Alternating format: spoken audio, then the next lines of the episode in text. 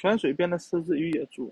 时值夏夏日，炎热的空气叫人饥渴难耐。狮子和野猪来到了同一泉水边，他们开始争执，先喝水的应该是谁。紧接着，接着矛盾升级，他们决准备一块儿一决生死。就在他们停下来喘气的时候，他们发现秃鹫们已经前来等候，看谁落败而死，便将其啄死。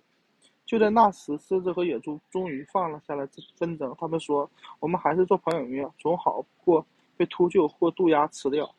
人们应该消除那些极端的矛盾与争纷争，因为他们会把人推向危险的境界。”